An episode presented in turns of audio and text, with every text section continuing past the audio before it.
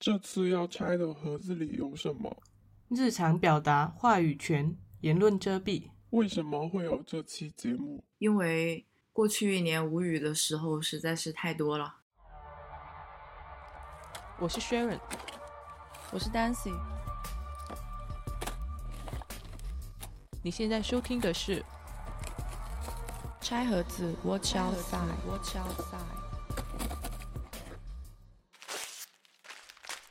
我们这期会不会被逼掉啊？不会吧？不至于吧？我们说话这么含蓄。突然有点担心，我们这期的表达会失声。又又是一个闭环。我们今天要讲的失语，可能更多的是指无法表达或者话语权的丧失，而不是指那种医学概念下的失语症。哇，很严谨。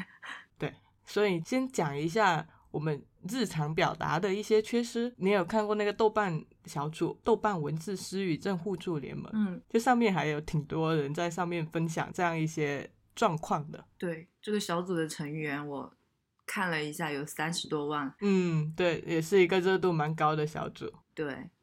然后他这一个小组的介绍是：长久以来习惯了做倾听者和旁观者的我们，逐渐忘记了如何组织文字的逻辑，怎么清楚地运用文字表达自己的情绪和观点。希望每一个文字失语者能在这里通过练习摆脱文字失语。就更多的，它是一种语言组织上面的失语，嗯，就是日常的这种表达能力的下降吧。更多的是在那种应对复杂的场景或者情绪时所产生的那种逻辑混乱、表达困难，嗯，或者是那个叫什么？哎，就是我现在的这一个状态，词穷。For example，词穷。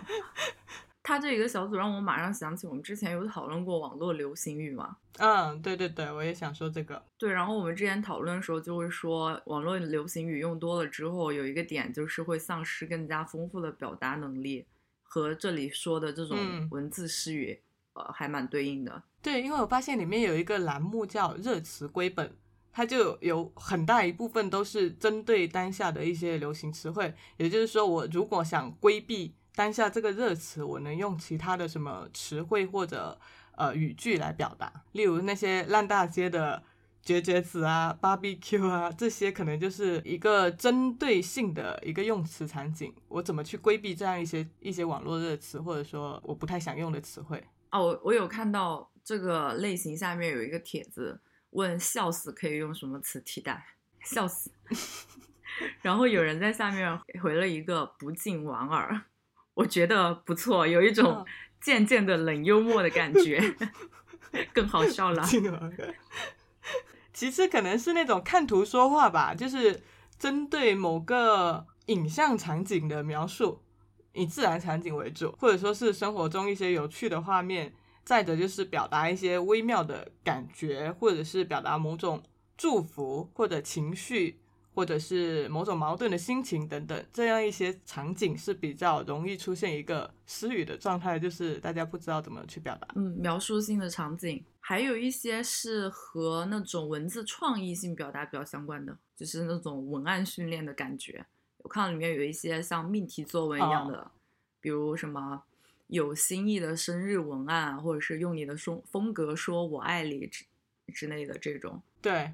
然后还有一种是比较基于社交场景的，另外两个小组叫不知道如何开口跟不知道如何回复，嗯，他们其实也是这种文字私语者互助联盟他们的一些相关的小组。这怎么得体的拒绝是大多数人的烦恼。嗯，对。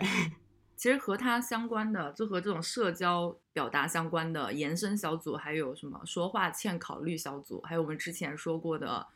糊弄学、推辞学。归根结底都是在寻求社交表达的弥补。其实我觉得，除了刚刚说的网络流行语的影响，嗯，去看一下现在关于一些情绪的流行语，有很多都是强调一种最高级的表达。就这类词汇也是很容易流行开来的。就例如像绝绝子啊，就是赞美的最高级；barbecue 就是那种倒霉的最高级。就甚至是用上正话反说的技巧，什么双 Q 之类的。其实它也间接说明了我们的情绪表达可能是最为复杂难言的一种，所以大家都会去追求某种更加极致的表达。嗯这里推可以推荐一下之前一个叫约翰凯尼格他的一本一本词典，叫做《晦涩悲伤词典》。他就是尝试去丰富我们的情绪语料库，然后为我们比较复杂难言的一个微小的情绪去进行造词。它里面有很多就是我们内心有许多感受，但是却无法找到合适的语言去表达的一个状态，就应该很多人都有过。然后他通过自己的观察跟总结，基于自己对庞大语言体系的一个理解，去尝试去弥补现存的一个语言所缺乏的那种心境或情绪的一个描述。比如说有什么例子吗？呃，例如像一个 parrot，它指的是那种你所做的一切事情都是个错误的感觉。啊、之前那个网络上流行过一个帖子，就是说有哪一些词汇在中文语境当中寻求不到合适的表达的一些外语词汇，也有很多嗯嗯这种表达。对，因为我觉得基于它这样这样一种，就是它这个其实是建立在对于英文或者呃希腊文的延伸上面去建立起来的一个词典。其实我们可以基于中文，可能也可以可以挖到很多这样子的词汇。，对，每一个语言都有它很独特的一些表达。嗯，对，你刚刚说到，我们有很多时候会把自己的情绪提升到最高级去进行表达，然后会让语言变得很贫乏嘛。有一个例子就是，也是用了很夸张的这种修辞手法，但是它的那一种表达就会让你觉得非常的到位。其实也算是网络流行语的一种变体吧。就是每日嗯豆瓣公众号有一个栏目叫“哈哈哈”栏目，你有看过吗？好像有看过，我偶尔会扫一下。那它每一期的标题都挺有风格的，逻辑就是把那种很抽象表达的无数个哈哈哈哈哈具体化到各种各样的场景当中。比如说，我笑到一拳锤开地壳，被科学家叫去帮忙研究天体奥秘。就是把你的哈哈哈，就是非常生动形象的场景化描述了出来。对，的，其实笑的头都掉了，也差不多是这种。嗯，对，发挥你的想象力。归根结底的话，日常生活当中，我们无以言表的时刻大概会有三大种吧。第一种就是和那个小组建立的初衷比较匹配的，就是因为表达能力不够好而沉默的时候。嗯然后第二个就是刚刚有提到过，因为社交原因而沉默的时候。然后还有第三种，可能是因为不可说而无语，这一类情况当然也很常见，就和我们日常生活息息相关的。对，说回第二种的话，最近也有一个和这种日常的沉默时刻相关性特别高的网络流行词，叫“互联网嘴替”，你有关注到吗？有我的互联网嘴替。啊、总结起来就是去描述一些怼人很精准、表达能力强、呃不失幽默，然后同时和你三观一致的那一些毒舌网友。就是我很想说，但但又说不出来，而你刚好替我说了，就是这种感觉。对的，就是当你看到网络上有一些让你有情绪，但是你本人碍于各种因素沉默的一些观点，可能是因为表达能力不够好，可能是因为身份不便，或者是不敢说、不好意思说各种各样的原因。然后看到有网友已经用语言帮你精准的整理表达了你的想法，其实我们说的网络流行语的影响也好，互联网嘴替这样子的现象也好，我觉得它可能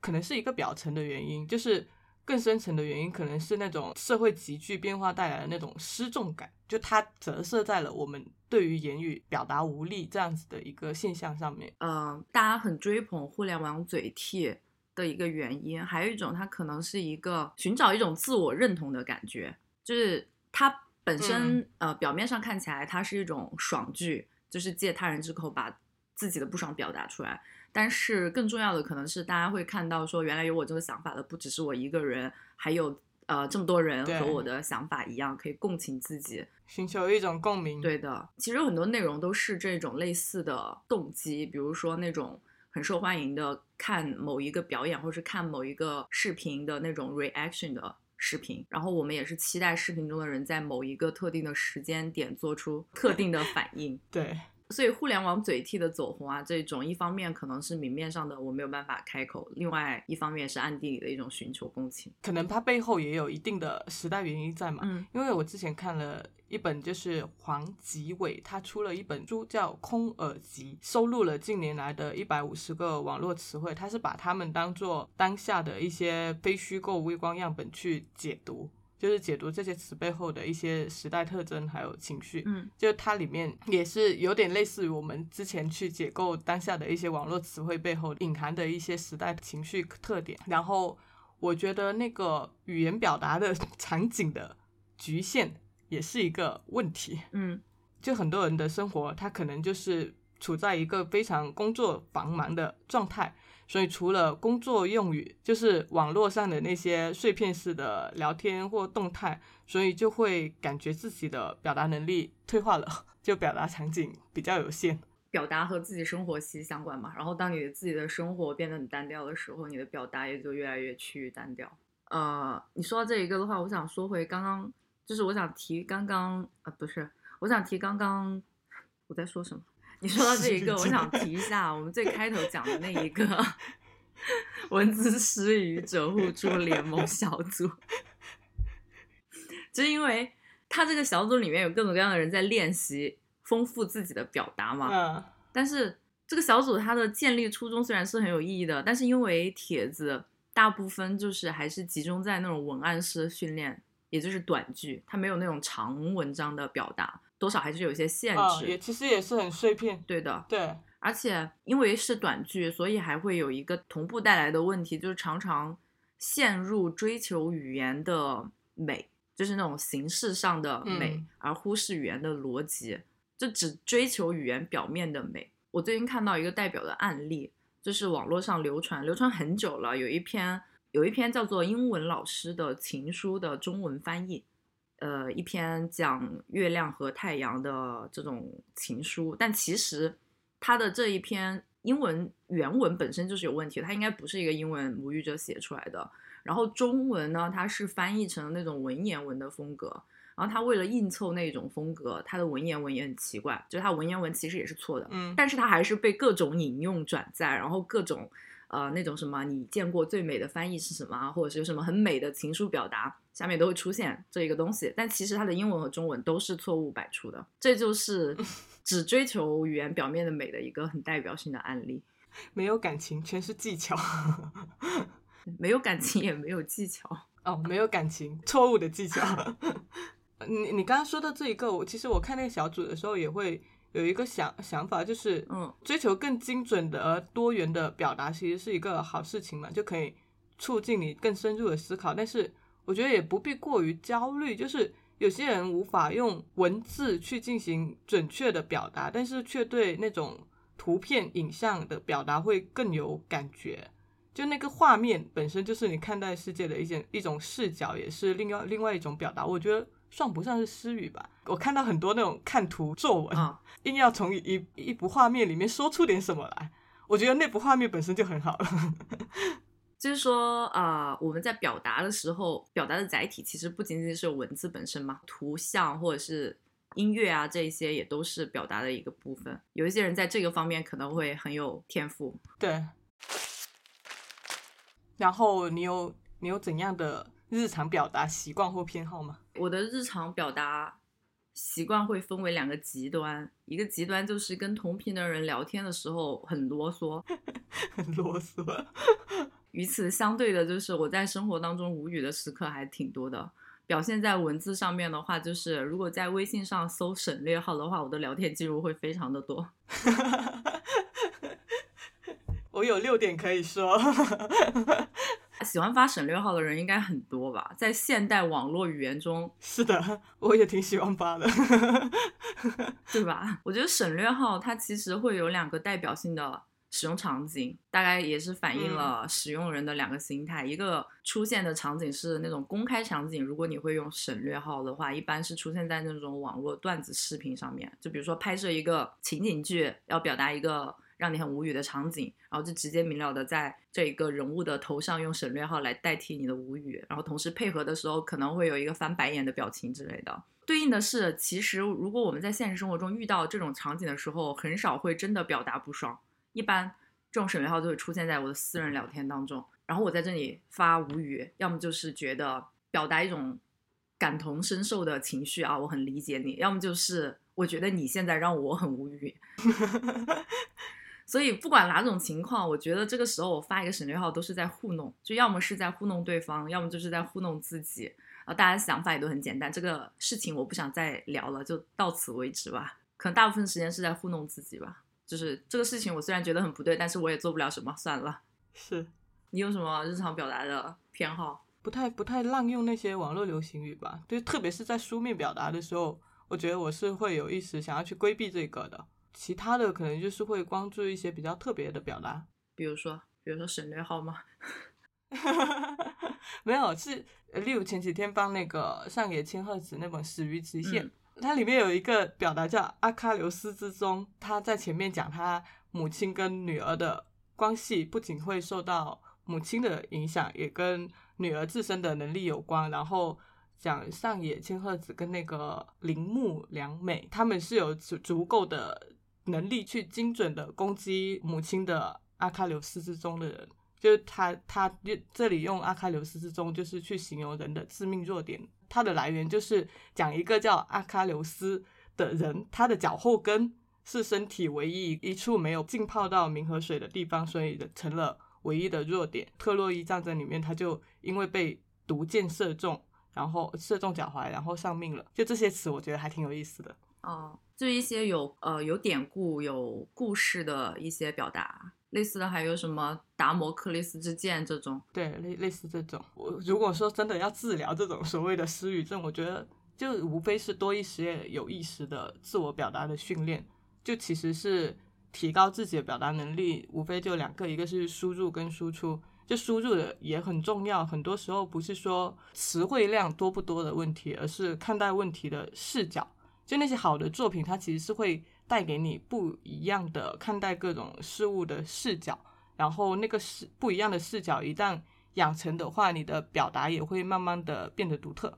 嗯，另外一点就是输出，就是更多的给自己去创造更多的一个表达的场景。针对刚刚说的，可能现在的表达场景比较局限的问题，可能你可以在呃某些社交平台上面去发表一些言论的时候，可以把那一百多字的动态当做你自己的一个语言表达的试验场，甚至是有意识的去把它更更长的去做一个长文表达，或者是有意识的去想一下怎样的表达更加呃有创意或者有更有意思，这些都挺好的。或者是你看了一部电影。一一本书，啊之类的，你把它推荐给别人的时候，你写一写自己的感受，也是对自我表达的一个训练。就更甚者是，你可能去做一个自媒体或播客啦，就是也是一种表达的训练。对，像我们做播客，有一个很重要的原因就是训练自我表达。对，两个主播都有一定的私语症，经常使用省略号的人。那讲一下第二部分，就是一些。身份话语的缺位问题，就因为社会结构的不平等、文化传承的偏见，或者说文化数字的参差经验的不足等等，造成的一些弱势的话语权的问题。其实现在大家关注的最多的，然后也在逐渐的找回这个话语权的，就是女性表达吧。对，说到这个问题，我就想起，请说，那个内衣品牌叫什么？就上次三八节的时候翻车的那个。呃，什么什么 active 那个，对不啦？啊，对对对，是那个三八节翻车的那个推送。这个三八闭嘴吧，我觉得这个标题就给人一种权力过剩的不适感。然后它里面有很多什么过度女权主义可不是好主意，没事搞对立真是没纪律，那些引发了大家强烈的不满。这个这条推送很没有 sense，就女性主义它在公共领域的表达就是。正是以这种被呵斥闭嘴巴开始的，然后他这个标题这么命，真的是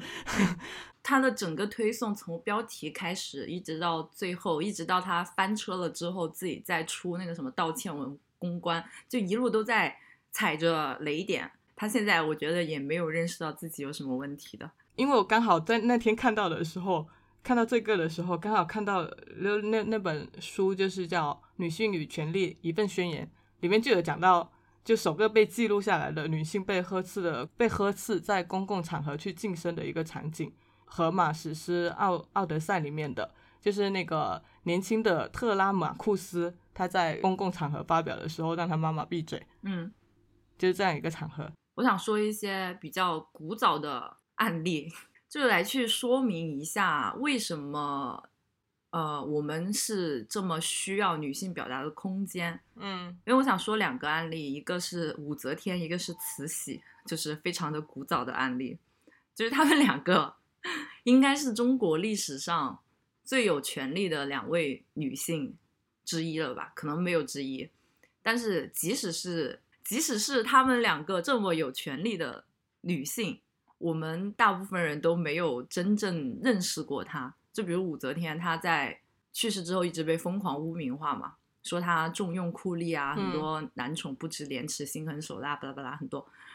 然后最近在豆瓣上看到有一个都有写的一篇文章，呃，叫做“系统没有为女性留出空间，从武则天任用酷吏说起”。然后他在那篇文章里面就说明了为什么武则天在当时她那个情况下要去呃重用酷吏，就是她一直被诟病的一个点之一。就也详细的信息大家可以去这篇文章里面去看。与她类似的还有慈禧，然后这里呢也同样推荐一期节目，是一个播客节目，叫做《不明白播客》，然后它第三十四期叫做《中国古代的女改革家》。这篇播客里面，他很清楚的讲述了慈禧在掌权期间一些实打实的成绩，然后讨论了为什么慈禧会被污名化至此。当然，我们现在都知道为什么他们会被污名化，原因很简单，就因为他们是女性嘛。所以就是连他们都没有办法让后世听见自己真实的声音，更不要说普通的女性了。嗯，但是我我看他们是两个的时候嗯，也有一种感觉，就是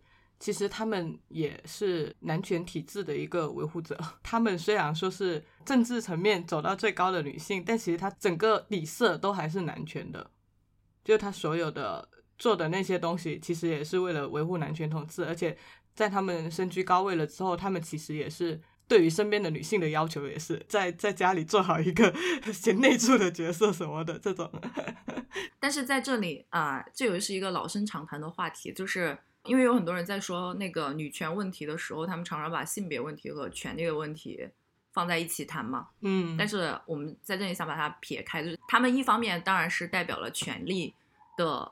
呃不对等的问题，但另外一方面，他们也代表了就是女性和男性之间的这种系统性的问题。不对等。对，嗯，就是也是因为整个系统是那样子的，可能也才会造就了他是属于那样一种状态。他们作为男性与权力的统治下面的这一个系统上面异军嗯突起的一个个体，并没有办法改变这一个系统本身，这就是为什么他们会被污名化。看走向走向共和的时候，我觉得慈禧明显还是段位挺高的，比比比皇帝段位要高很多。对啊，他当时要去把那个，就是他权力要要要归权的时候，其实他身边的大臣都是极力反对的，因为他身边的那几个男人都是废物。是的，真的是跟他相比之下废很多。然后还有一些更古早的一些丑化女性的故事，传了上千年的，就是说妲己祸国殃民嘛。最近看到一个那个报，也不叫报道吧，就是一个 fact，就是说其实商朝的王妃就是妲己，她们不是那一种身居后宫的深宫妃妃子的形象，而是要一同带兵打仗的。就是商朝的王妃是这样的一个角色，在现有的一些影像资料上面没有呈现出过这一对啊，点。不会呈现这一点的。就商朝灭亡其实不关她的事啊，她本身就是一个带兵打仗的女将军的形象。然后类似的还有就是那个什么周幽王为了褒姒烽火戏诸侯的这种典故嘛。然后据考证那个时候还没有烽火台，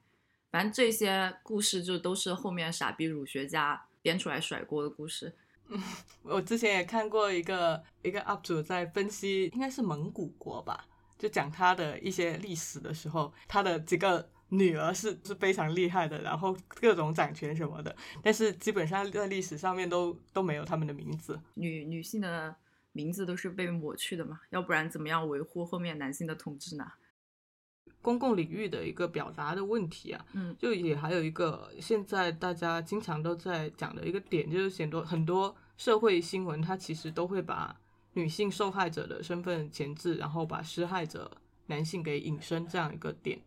所以你看这里面其实有很多权力不对等的问题，就例如大众传媒，它可能掌握的话语权，就是它不能决定大家对这件事情的看法，但是它可以通过相关议题的设置，然后着重报道来影响人们对于特定事情的一个事实跟意见。我觉得这也是一种权利的某种权利的体现，就是新闻工作者他可能有意无意的一些措辞，其实也是整个呃社会话语体系构成的一部分的呈现。那些新闻报道者嗯利用自己的刻板印象，进一步加深社会对某一些群体的刻板印象。然后其次是女性在家庭领域的表达，直到今天为止，我相信很不少家庭的客厅其实还是主要都是以男人的交谈为主，仍然有很多男人觉得妻子想要他分担家务的诉求是无理取闹的，然后仍然有很多父亲觉得自己的威权跟面子比女儿的感受要来的重要的多，就是这也是家庭领域的表达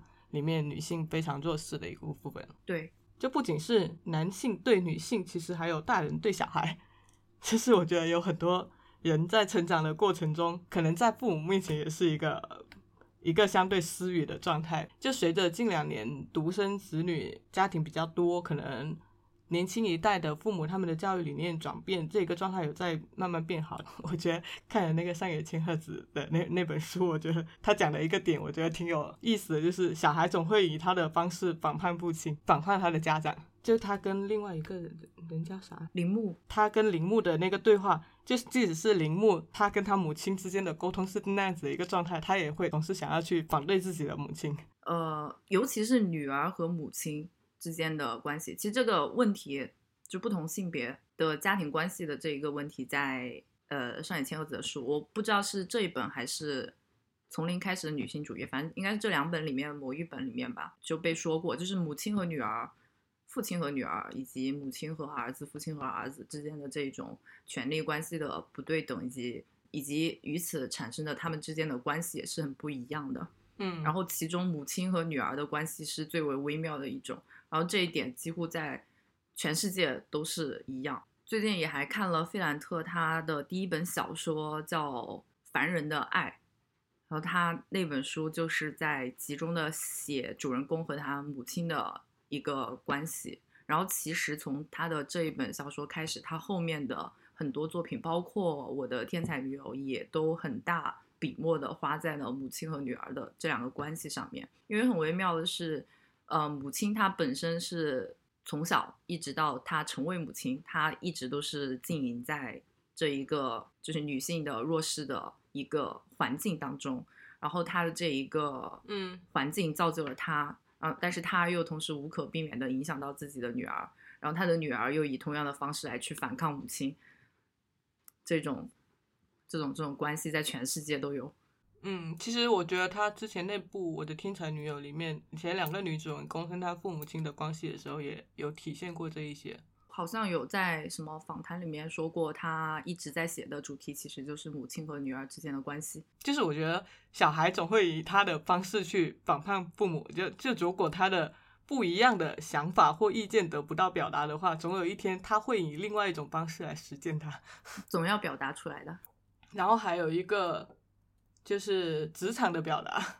我觉得职场的表达主要是一个系统性的问题，就是它是把人都零件化了。还还有一点就是在职场上面，尤其是大企业，因为大企业它人比较多嘛，所以它没有办法真的做到很扁平化的管理。我们所在的广告公司其实已经相对来说非常自由了，即即使是这样，其实它的职级还是会很明确的。就尤其这两年我在大企业嘛，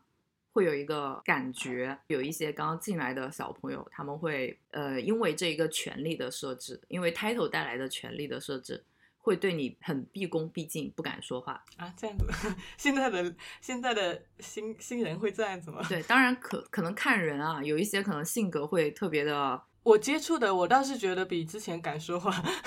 因为我有遇到很多不是很敢，我、嗯而且我很很不喜欢的一点就是，凡是比我低一级的，都会也不叫习惯，也不一定所有的人都是这样，但大部分他们会会默认叫你老板，然后我非常的不喜欢 这一点。就是默认会叫名字，但是因为有一些人他可能会碍于这一个权利的关系，比如说刚进来的小朋友，他有可能是很明显的碍于这一个权力体系的设置，还有一些时候是因为嗯。你犯了错误，或者是你有求于你的老板的时候，你就会不自觉的开始使用老板的这个称呼，而实际上我们都不是嗯。老板，我们只是这一个啊、零件而已。我觉得还有一个比较比较严重的问题是，形同虚设的劳动法，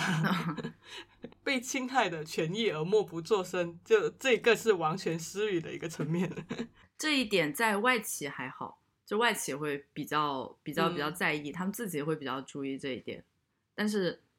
嗯，国企的话，基本上就是我对完全失语。这几年的互联网公司爆出来的那么多九九六的嗯，事情，是的，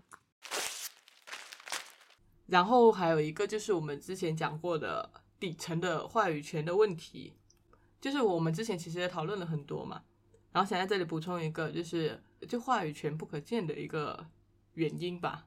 就所谓的阶级恐惧。因为之前《制造消费者》那本书里面就提到一个一个点，上层人群的恐惧状态。这一个恐惧状态，其实在一八八零年到一八九零年那个年代是非常显著的，就对底层人产生了某种噩梦般的想象，就认为暴力的民众会聚集起来，大嚷大叫，然后喊着革命的口号。这一个时期的出版物都会非常注重于去渲染这种资产阶级的恐惧。现代法国的起源里面，它是把革命的平民直接描写为野蛮人、原始动物、猴子，然后说他们嗜血而淫荡，以屠杀为乐。那个时期有很多的这样一种出版物是在进行这样一些渲染，特别是有很多我们常见的那些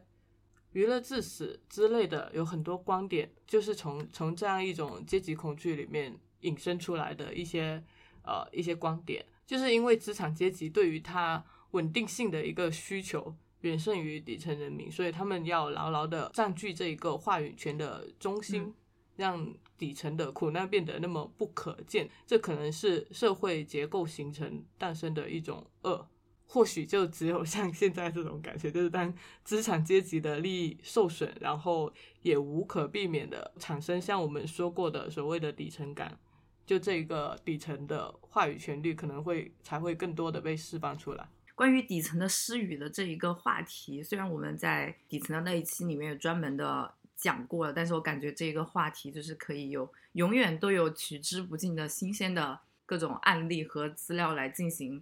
补充的。是的，因为之前我们说的可能是比较多的是中国的一些案例，但其实在各国家都有，尤其是在一些发达国家，他们的底层的境况可能会更加的难以改变，因为他们的那个，因为他们的阶级已经固化了嘛，就你很难有什么所谓的跨越阶级的这种事情的改变，然后表现的特别明显的。嗯，有两个，一个是韩国，韩国的这个情况，我们国家的人可能会相对来说熟悉一点。然后在韩国那边，他们的普通人民对于这种现状的表现也非常的明显，就是、嗯呃结婚率和生育率的恐怖式断崖式的下跌。断崖式下跌，这是一个福报。最近也看了一本书，叫做《扫地出门》，是讲美国的那一些底层人民，它是相当于一个社会学家的论文吧，或者是纪实调研嗯类的。他是去实地走访美国一个城市的租房市场、贫民区的租房市场的故事，来去揭嗯示为什么这一些穷人他们永远都没有办法改善自己的生活，然后。永远都面临着被房东扫地出门的这种情况，也推荐大家看。然后我最近还看到一个一个日本的案例，反正日韩这两个国家的情况我们都很熟悉。然后日本有一个案例嗯是讲在二零二零年末的时候，有一个六十四岁的女性老人叫大林三佐子，她被人发现倒在涩谷的一个公交车站旁，然后送医后救治无效身亡。然后她是因为被别人直接在那个公交车站打死的，本身是一个无家可归的人。然后他的情况跟我们之前讲的底层的那一个情况也很相似，就是他前半生其实一直都过得很好，为什么会陷入现在这个境地？呃，第一步就是她嫁了一个家暴的老公，嗯第二步就是因为遇到了疫情，因为他做那种打零工的这种工作，然后服务性的，所以他的工作会大被大量的减少，然后最后没有办法支付房租，然后就被扫地出门，然后每天在这个车站过夜。嗯然后呢，这个车站附近有一个叫做吉田和人的人，他看不惯他每天在这个车站过夜，然后就过去把他打死了。天呐，然后打死他的这一个吉田和人，他也是一个，也是我们在底层那里提到过的一个一个很很怎么说呢，不为人可见的一个群体。我不能说他是弱势群体，但是这一个群体他们在主流社会上他也是失身的，因为他其实是因为有精神问题，他自己初中没有练完就辍学，但是他的家境其实是很殷实的。就是他们家有好几处房产，然后他自己不上班，呃，辍学没有工作，就留在家里面，他也是不愁吃喝的。他是对居住环境和秩序有非常严苛、过分的那种要求，邻居随便比如换一个百叶窗什么的都会被他投诉。他每天就是会路过那一个车站，然后因为看到突然出现的这个大林三佐子出现在那个车站，他觉得看不惯，所以就打死了他。然后他在涉嫌这个故意杀人罪被捕了之后。呃，家人保释他出狱嘛，出狱之后他就跳楼自杀了。所以在他的这个故事当中，其实这两方都是两个悲剧，两个失身的群体。现在国内讲这些的呃出版物，因为某种需要，所以它就比之前我觉得要少了很多。为底层的这些人去发声的一些出版物，比之前要少很多。但是之前其实。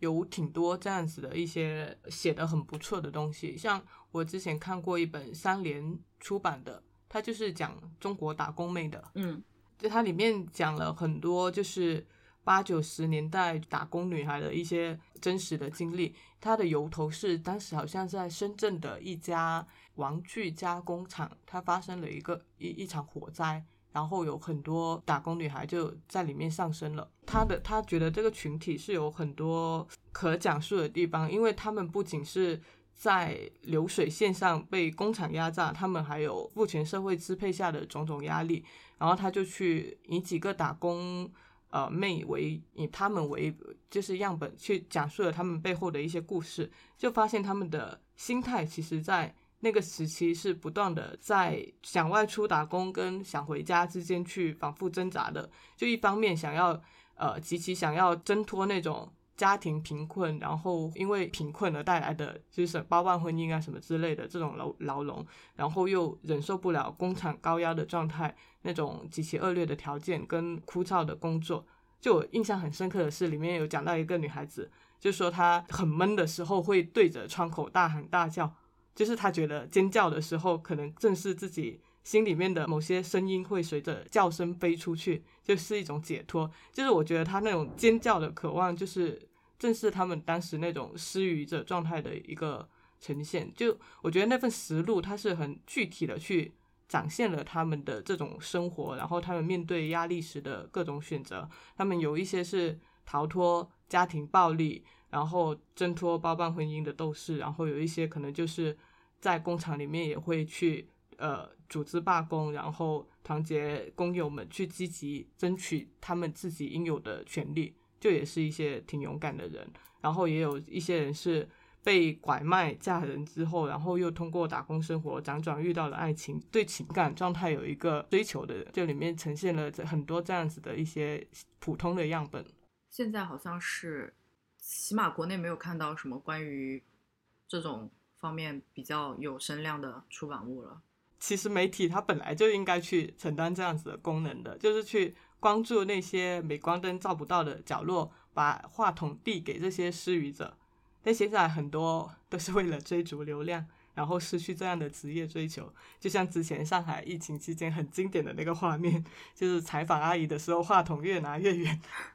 就现在这些主流媒体不怎么去报道这些，反而是一些自媒体，还有很多的呃嗯 QOL，他们反而去承担了主流媒体本来应该去讲述的这个角色。我跟你说，我昨天看到昨天看到一个视频，是一个 UP 主，他就是用大家打赏的那些钱去街头采采访那些老人，就是退休老人嘛，就问他有农一个月的农保有多少钱，然后他的生活状态是怎样子的。采访了之后，他会就是用平时视频打赏的那些钱带他们去购物，去超市购物，差不多是每个月拿到的那个农保的金额对。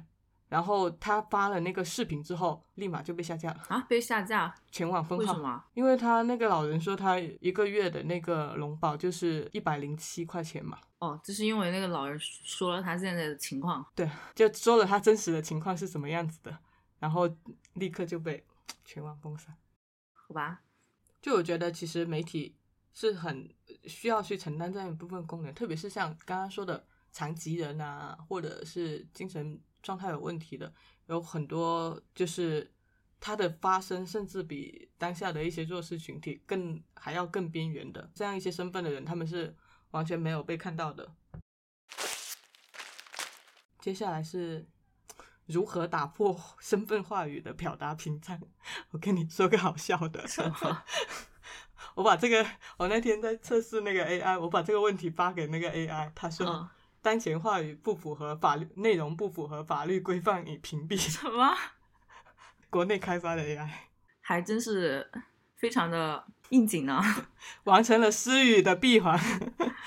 无语，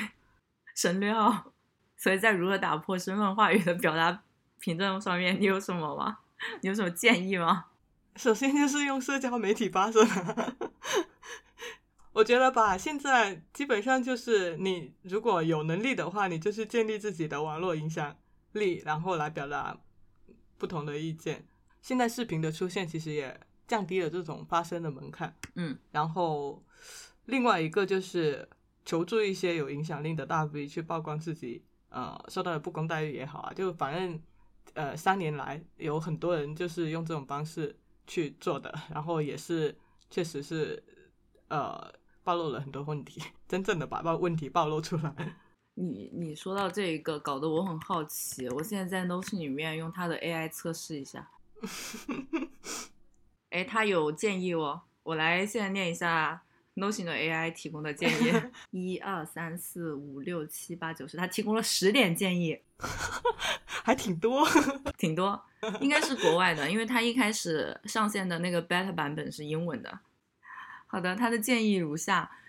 一、创立一个匿名社区平台，让用户不用担心身份暴露就可以畅所欲言。好的，在国内这个可以 pass 了哈。我觉得毛象有这个功能。哦，长毛象，啊，长毛象好像是可以。嗯，第二个是提倡使用非正式语言，让人们更轻松地表达自己的想法，就是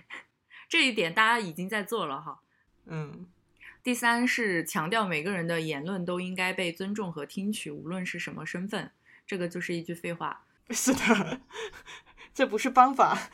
第四是推广使用艺术和文学作品来表达个人观点，这样就不会被身份所限制。其实这一点和第二点是差不多的。这个也有表达门槛。能够达到这个表达门槛的人，就用这种艺术和文学作品来表达；达不到的，就使用非正式语言、各种隐语来表达。第五点是建立一个社群，让人们可以交流和分享有关身份话语权的问题，从而更好地理解这个问题。这一点跟第三点一样，也是一个废话。呃，下一个是培养人们的表达能力和思维能力，让他们更有信心地表达自己的观点。哎，这一点其实就是我们开头讲的那个小组里面多多练习，是 这个意思吗？多多练习。呃，下一点是鼓励人们多听取不同身份的人的意见，从而更好的理解这一个问题。嗯，这也是一个一个 mindset。通过教育和宣传，让人们了解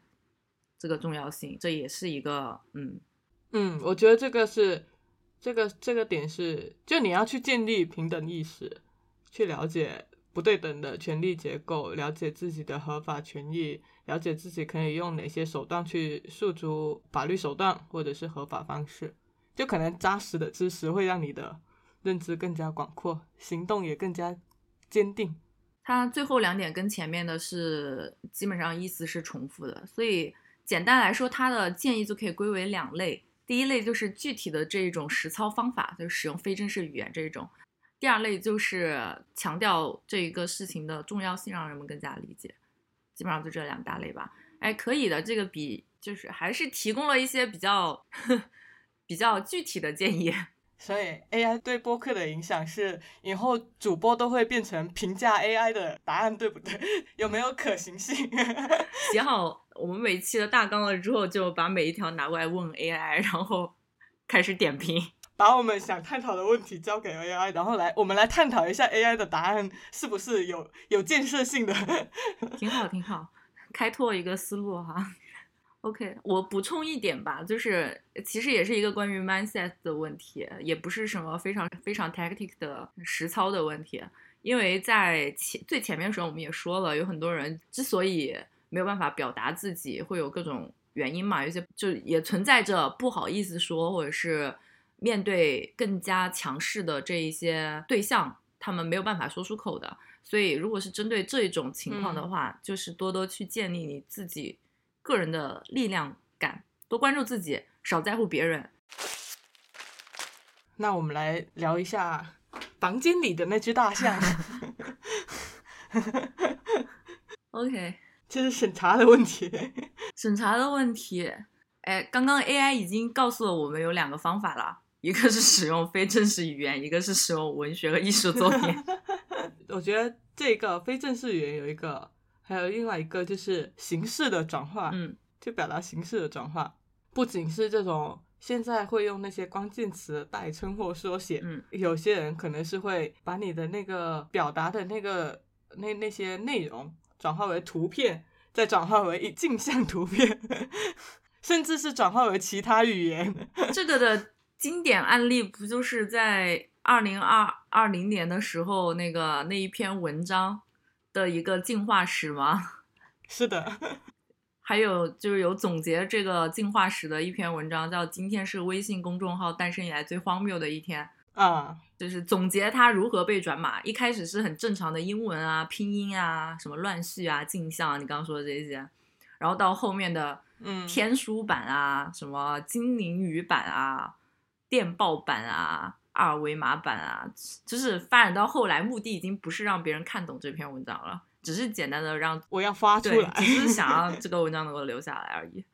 还有就是与之相同的，也是去年上海四月份的时候那一条视频，就继复活这篇文章之后，网友开始研究如何复活一条视频的各种方法。视频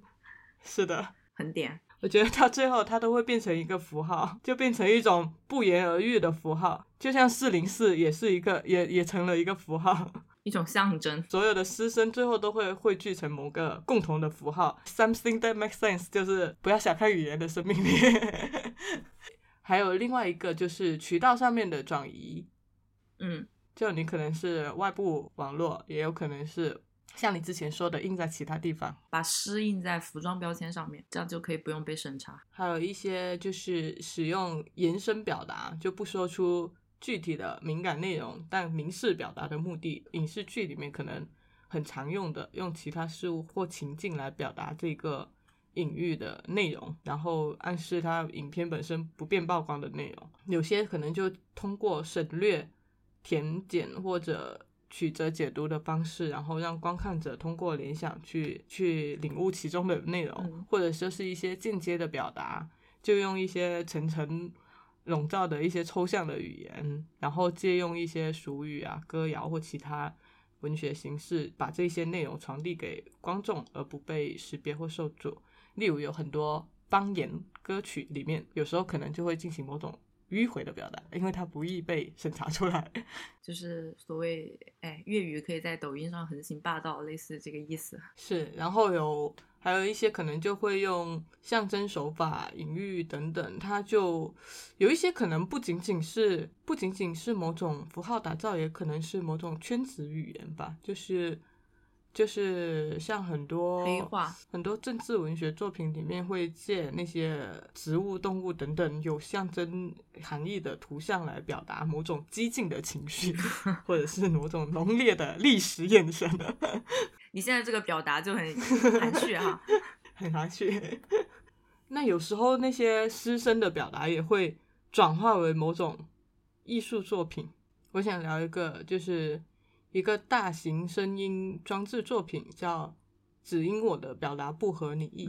它是一九年在第十五十八届威尼斯双年展上面去展出的。是一个印度当代艺术家叫希尔帕古普塔他的一个作品。然后他是在一个昏暗的房间里面，然后用一百支话筒倒悬挂在那个房顶，然后下方是矗立了一百根那种黑色金属支架，每根支架上面都有一根金属针。然后刺穿了，就是一页纸，那页纸上面会写有一些诗句，那些纸张都是来自过去的几个世纪里面一百个被囚禁的诗人，就是这些诗人他们被关进监狱遭受刑罚的一个罪证。就是当人们走进这个场域的时候，他是会听到各种语言，英语啊、印度语啊、阿拉伯等语言去朗诵这些诗句，就仿佛穿过历史把话筒还给那些无法发声的人。他们的声音或许在当时是没有办法被听到，但是以这种形式保留了下来。嗯，挺直白的。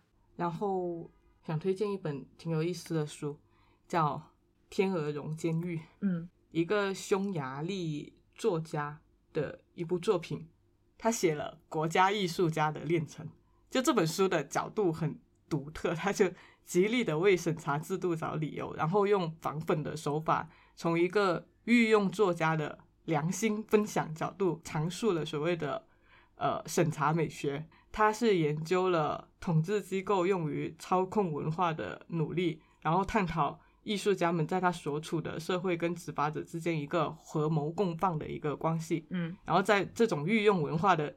教导之下，艺术家们他是他们是走出了贫困的笼子，就是他们可能都会有一定的渠道可以去表达自己啊，然后可以可以获得收入啊什么，但是他们走进了一个审查的监狱，就从此传统的审查制度不复存在，每个人都学会了自我审查。这就是我们的现状啊！我们的媒体都在进，行自我就是你审查，看的时候，你就会那个豆瓣的评论上面都是啊，好写实是吗？是的，好写实。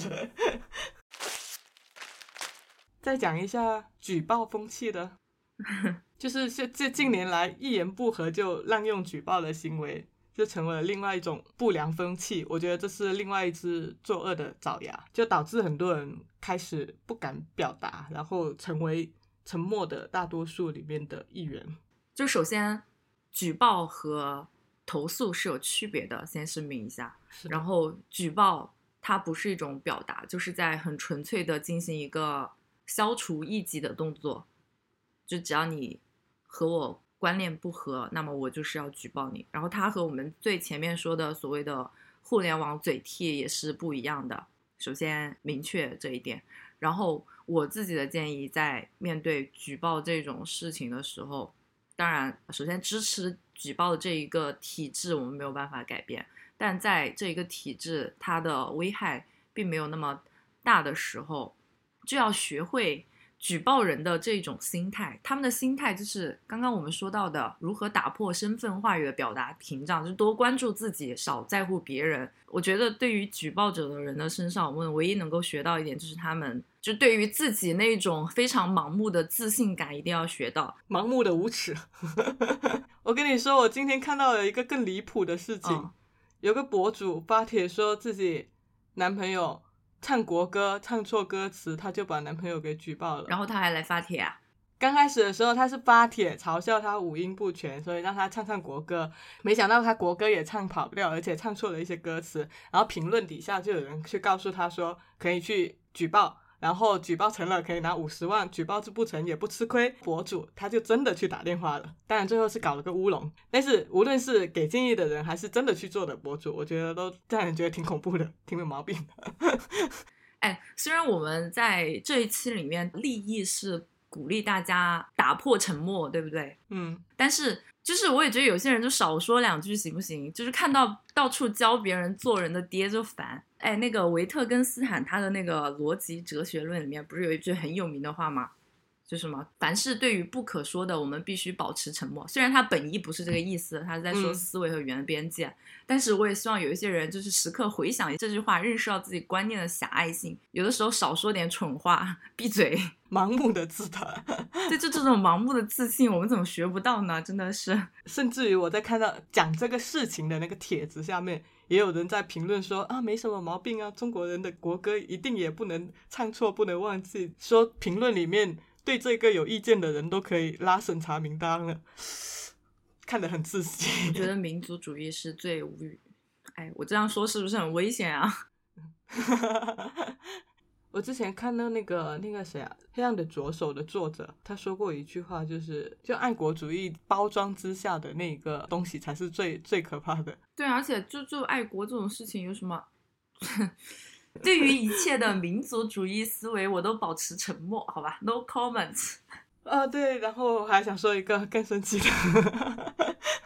生气的事情有真多呢。你知道，就是这种举报风气。它扩散开来，不仅是舆论环境遭殃，我觉得对整个创作环境的也是致命的打击。就以自己的标准来评判一部电视剧或者电影或者一本书的尺度，然后通过举报让它消失。嗯，消除异己嘛。今天还看到之前的报道，二一年的，就讲一个上海志愿者的工作内容，也是让人看得很无语。就他的身份是一名黄浦区文化市场内容巡查志愿者。服务队的一员，他每天的工作就是去看那些大型的话剧或者演出，然后每天看两三部，写巡查记录表，记下那些剧本没有方言出口、外籍指导的那些话剧有没有可疑的吃人的照片之类的，就其实是文化审查员的工作。很讽刺的是说，当他在看《狂人日记》的时候，发现这一部剧不只是。解读鲁迅的一片一部作品，还有其他一系列的作品元素需要他学学习，他当时就有点急了，觉得自己的知识储备有点跟不上，然后评论里就在嘲笑他绝望的文盲，有点好笑哦，竟然还有这种志愿者啊！对啊，不过那个是之前的报道，好像是说二一年的时候，现在应该更多了。Fine。然后我觉得滥用举报的行为，它很多时候是举报者跟平台或者某个体制之间的共同作恶，然后作恶的结果就是不断的强化这个权威的力量，强化平台或舆论管控本身。对，强化权力的力量。举报为什么好使呢？就是因为它是对于这个所谓的仲裁者他权力的喂养，就世界上最不能喂养的东西就是权力。我觉得发声至少是坦诚面对了自己的内心，就为了自己内心所崇尚的那些品质或者精神吧。用一句热门的话来说，就是希望世界成为你想要的那个样子。就虽然个体的声音微茫，然后有很多结构性的问题也难以撼动，说再多的话也只是能说清问题的一小个横截面。但是虽然表达本身也会带来误解，但是我觉得。行动不能愧对自己的认知，就至少说点什么。嗯，然后嗯，我就一句话总结一下吧，用一位女性作家的名言：我不同意你的观点，但我誓死捍卫你说话的权利。Hello，你正在收听的是由 Dancy 和 Sharon 主理的播客节目《拆盒子 Watch Outside》。如果你喜欢我们的节目，可以去苹果播客给我们好评，让更多的人听见我们的声音。也欢迎到我们的便当盒进行打赏支持。更多互动方式以及我们节目中提到的所有信息的详细补充，都可以在节目的 show note 中找到。我们的固定网址是 watch 横杠 out 横杠 side dot com，欢迎到这个地址来找我们玩。我们推荐你在苹果播客、小宇宙。Google Podcast 等泛用型客户端收听，也可以在网易云音乐、QQ 音乐、喜马拉雅等平台找到我们的节目，搜索“餐盒子”即可。感谢您的收听。